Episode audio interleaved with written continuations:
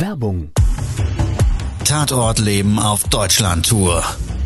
Eine einzigartige Show, perfekt für alle True Crime Fans. Erlebe echte Tatortgeschichten, spannend erzählt von Marcel Engel, Deutschlands bekanntester Tatortreiniger. Erfahre, was Marcel von den Toten lernen konnte, bei über 15.000 Tatorten. Tatort Leben live, auch in deiner Nähe. Jetzt Tickets sichern.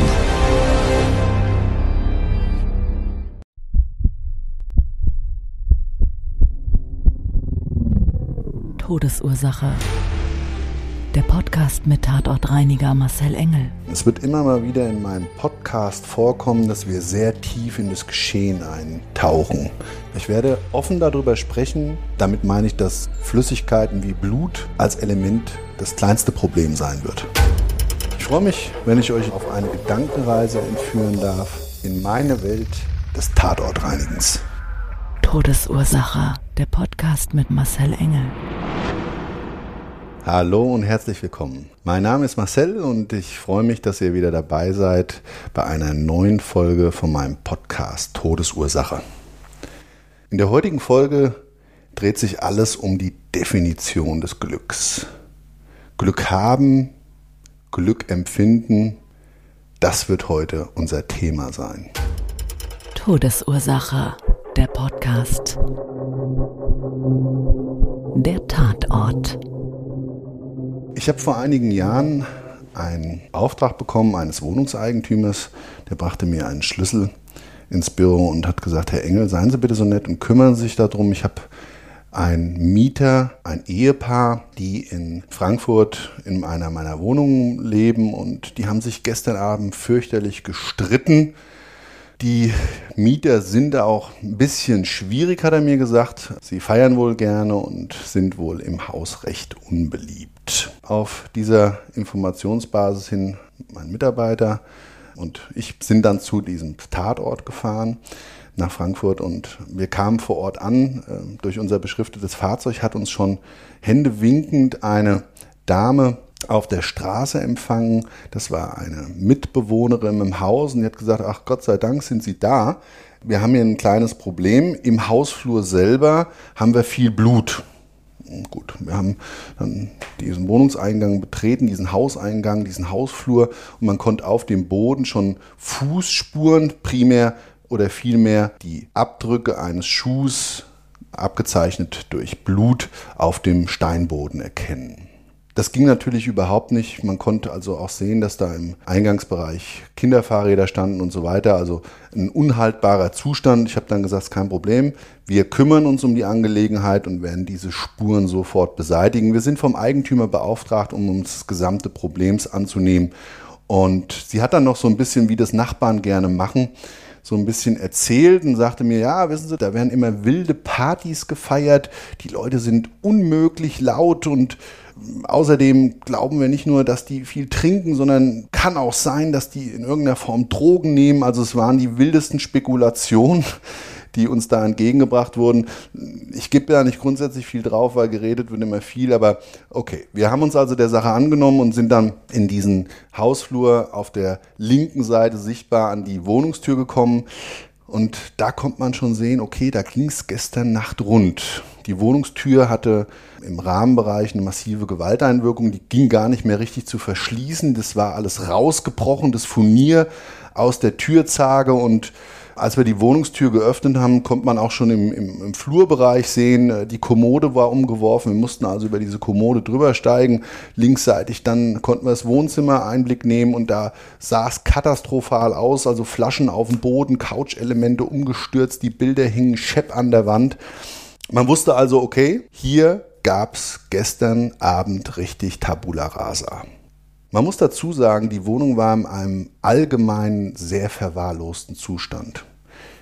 In der Küche stapelte sich das Geschirr, der Hausmüll war in eine Ecke aufgestapelt bis zur Decke und in der gesamten Wohnung war ein widerlicher, unangenehmer Müllgeruch wahrzunehmen. Bei der weiteren Besichtigung der Wohnung sind wir dann zum Badezimmer gekommen und am Badezimmer kommt man auf diesen weißen Fliesenboden vor dem Waschbecken eine über einen Quadratmeter große Blutlache sehen. Das gesamte Badezimmer war ansonsten vollgetropft mit Blutspritzern und aus meiner Erfahrung heraus wusste ich, okay, hier muss sich jemand länger aufgehalten haben, der schwer verletzt war. Es war ja auch erkenntlich anhand dieser großen Blutlache, also große Menge Blut hat jemand verloren. Und ich habe mich dann mit meinem Mitarbeiter darauf geeinigt, dass er sich schon mal so ein bisschen um das Wohnzimmer kümmert, da ein bisschen klar Schiff macht und ein bisschen schon mal den Müll beseitigt und wir dann gemeinsam weiter die Reinigung vollziehen und ich mich erstmal um das Badezimmer als solches, als einer der Spots, einer der der Haupttatortbereiche da kümmere. Ich muss dazu sagen, das war so in den Anfängen und es gab damals einen gewissen Arbeitsprozess, den wir heute implantiert haben, den gab es noch nicht. Und das ist ein ganz wesentlicher Punkt, wir haben also seinerzeit früher nicht mit einem Nasssauger schon mal diese Flüssigkeiten aufgenommen. Es ist jetzt egal, ob Blut, Fäkalien oder irgendwas anderes, was wir sonst so beseitigen, sondern es war damals so, dass wir das mit saugenden Lappen, Papiertüchern oder anderen Dingen erstmal abgedeckt haben und dann, wenn die vollgesogen waren, haben wir das praktisch kreisförmig so aufgenommen und haben das in eine Mülltüte, die dann meistens daneben lag, äh, hineingeworfen und dann somit praktisch entsorgt. Das war der damalige Arbeitsprozess, gesagt, getan. Ich hatte ja meine PSA, meinen persönlichen Arbeitsschutz schon an, habe mich dann ans Werk gemacht und habe diese Lappen über diese Blutlache gelegt. Dieses Blut war schon verdickt, das war so plasmaähnlich und ähm, im Zuge der Reinigung dachte ich noch, naja, vielleicht musst du das ein bisschen noch mit, mit dem Spachtel tatsächlich so zusammenschieben, dass dann also wirklich auch die, die groben Reinigungsvorgänge damit praktisch optimal abgebildet werden können. Todesursache, der Podcast. Das Opfer. Und als ich so dieses kreisförmige Zusammenfassen von den Lappen durchgeführt habe, schoss mir auf einmal in meine Hand bis durch meinen Arm in meine rechte Schulter wie so eine Art Blitzschlag. Ich war völlig perplex und konnte mit so einer körperlichen Reaktion überhaupt nichts anfangen und irgendwie habe ich dann erstmal weitergemacht und habe mir gar nichts dabei gedacht. Ein paar Sekunden später merkte ich aber auf einmal in meinem Handschuh wird es unangenehm warm und nass. Und ich habe mir dann den Handschuh abgestreift und habe in meine Handfläche geschaut. Und auf meiner Handfläche hatte ich auf einmal einen circa 10 Zentimeter langen, tiefen Schnitt in mein Muskelfleisch. Ich war geschockt. Was war passiert? An dem Abend zuvor bei der Streitigkeit muss wohl ein Parfümflakon vom Waschbecken gefallen sein, auf dem Boden ist zerbrochen und eine große Scherbe, eine längliche große Scherbe war für mich in dem Augenblick der Reinigung nicht sichtbar in dem Blutplasma abgetaucht. Ich habe mich im ersten Augenblick erstmal fürchterlich geärgert. Ich habe gedacht, Mensch, was bist du für ein Vollidiot? Predigst immer den Leuten und selber achtest du nicht ausreichend darauf, wie du deine Arbeitsprozesse da vollziehst und so, dass du dich natürlich nicht verletzt. Das war so erstmal der, der Vordergrund, den ich als Gedanken hatte und im Zuge der Maßnahmen habe ich mir gedacht, komm, mach den Job noch fertig und, und sehe dann zu, dass du ins Krankenhaus kommst. Und im Zuge der Reinigung kamen mir auf einmal Gedanken, Alkohol, Streit, Drogen. Und ich dachte auf einmal, Gottes Willen, jetzt bist du verletzt, tief verletzt, hast einen tiefen Schnitt, hast selber geblutet, mit Blut zu tun gehabt. Bist du jetzt eventuell an diesem Unfall erkrankt? Hast du irgendeine Krankheit jetzt? das ließ mich nicht mehr los und ich habe dann meinem Mitarbeiter Bescheid gesagt, ich gesagt, du pass auf, du musst mich mal ins Krankenhaus fahren. Das ähm, war jetzt nicht unweit von dem, von dem Auftrag entfernt, in Frankfurt Höchst gibt es also ein Krankenhaus und äh, habe ihm gebeten, fahr mich da bitte rüber, habe mir jetzt der, über der Fahrt hinaus habe ich mir das, die Hand so ein bisschen abgetaped mit Panzerband, dass es also nicht da stark weiter blutet und auf der Fahrt zum Krankenhaus habe ich den Eigentümer der Wohnung nochmal kontaktiert und habe gefragt, sagen Sie mal, wissen Sie irgendwas über Ihre Mieter, über das hinaus, äh, was Sie mir erzählt haben. Ich hatte eben äh, einen kleinen Fauxpas, einen Unfall und äh, ich würde einfach gerne wissen, sind die krank? Wissen Sie da irgendwas? Das konnte er mir nicht beantworten und somit musste ich warten, bis ich im Krankenhaus war. Er konnte mir aber sagen, dass die zwei Personen, also seine Mieter, im gleichen Krankenhaus wohl am Vorabend eingeliefert wurden und beide schwer verletzt dort auch stationär gelegen haben.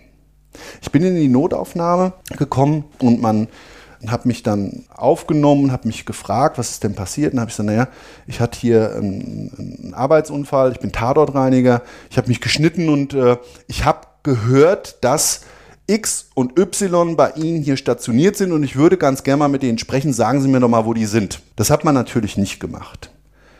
Ich bin daraufhin wirklich extrem ausgerastet. Ich habe gesagt, das kann doch wohl nicht wahr sein. Ich bin Familienvater. Ich äh, habe gerade Kopfkino. Sagen Sie mir doch bitte einfach, äh, sind die Menschen krank oder sind sie nicht krank? Wissen Sie, ich will Klarheit haben.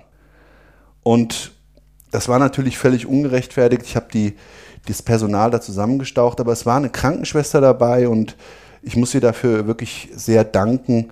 Sie hatte mir damals aus Mitleid die Information gegeben, dass beide Personen tatsächlich krank waren. Sie hatten beide Hepatitis C und als wäre das nicht schon schlimm genug, waren sie auch noch HIV-positiv. Lebenswirkung.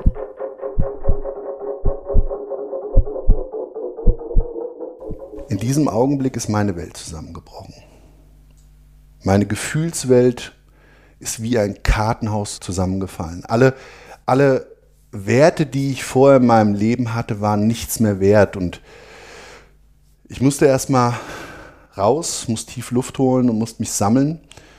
Und ich habe mich daraufhin dann testen lassen man muss dazu sagen, in, äh, in, den Anfängen damals, in diesem Zeitraum war es wirklich sehr, sehr schwierig. Es gab keine Schnelltests und man hatte nicht sofort Klarheit und dementsprechend musste ich wochenlang warten und dieses wochenlange Warten war eine sehr bange Zeit. Ich habe nicht funktioniert, wirklich, und ich bin irgendwie auch in meinen Gedankenwelten gefangen gewesen und hatte das erste Mal auch über einen möglichst selbstbestimmenden Tod nachgedacht. Ich hatte eine Wertewelt von Stärke, von, von, von Wohlstand schaffen, für eine Familie gründen etc. Und alles das war ja auch schon real geworden für mich. Und in diesem Augenblick, wo ich also nicht Klarheit hatte, bin ich krank oder bin ich nicht krank, habe ich mich immer wieder auf so ein Gedankenspiel eingelassen, was mich sehr, sehr weit nach unten gezogen hat. Die Wochen vergingen und ich hatte diesen Termin beim Arzt entgegengefiebert, endlich Klarheit zu bekommen. Endlich Klarheit darüber, bin ich krank oder bin ich nicht krank? Ist mein Leben vielleicht in der Form, wie ich es kenne, zu Ende? Will ich es vielleicht selber beenden? Es kam der besagte Tag und der Arzt teilte mir mit, Herr Engel, ich habe sehr gute Nachrichten. Sie sind weder Hepatitis noch HIV erkrankt. In diesem Augenblick, in diesem einen Moment und Tage später hatte ich ein Hochgefühl. Ein Hochgefühl des Glücks. Ich hatte nicht nur Glück gehabt, sondern ich habe ein biochemisches Feuerwerk in meinem Körper empfunden, das nur noch in eine positive Richtung ging. Es gab von diesem Augenblick an in den nächsten Tagen für mich nur noch eine rosarote Welt. Und ich habe mir damals geschworen, ich möchte diese Welt, dieses Glück, diesen Glücksmoment so gut wie möglich dauerhaft aufrechterhalten. Ist es denn nicht schön, immer dieses Positive zu spüren? Natürlich muss man nicht die rosarote Brille aufhaben und nicht alles im Leben ist immer toll. Aber wir haben gewisse Gedanken und ist es nicht viel schöner, wenn wir in diesen Gedanken, die wir denken, möglichst viele positive Aspekte einbringen. So, und die Definition des Glücks. Ich will jetzt hier kein Schulmeister sein, aber dieser Tatort und dieser Vorfall, der hat mir damals gezeigt, dass es ja auch vielleicht die kleinen Dinge im Leben sind, die es ausmachen. Der Sonnenaufgang, an dem wir uns erfreuen können, oder ein schönes Stück Fleisch, das ist alles immer für jeden Tag, an dem wir aufstehen, für uns alles selbstverständlich. Aber nichts ist selbstverständlich. Unsere Definition des Glücks, unser gemeinsames Denken hängt doch davon ab, was wir persönlich daraus machen. Genieße den Moment des Augenblicks. Hab Freude an dem, was du machst und versuch dich möglichst häufig positiv einzustimmen, denn es ist reine Kopfsache. An der Stelle möchte ich mich bei euch bedanken und möchte mich verabschieden. Es würde mich sehr freuen, wenn ihr wieder einschaltet zu meiner nächsten Folge. In dem Sinne, euer Marcel. Ciao.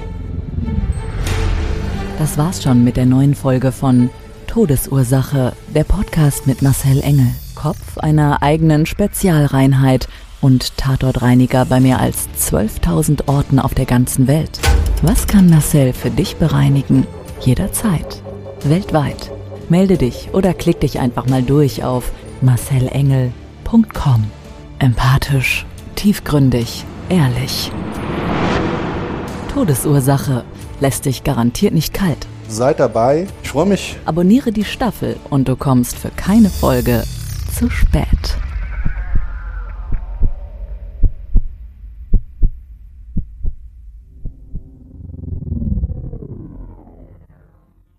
Mobbing findet überall statt. In der Schule, am Arbeitsplatz, innerhalb der Familie und im Internet. Erfahren Sie in dem Kompaktbuch Ausgemobbt, wie Sie sich gegen Mobbing wehren und künftig vermeiden, zum Mobbingopfer zu werden. Ausgemobbt von Marcel Engel und Martin Zowak, überall im Buchhandel.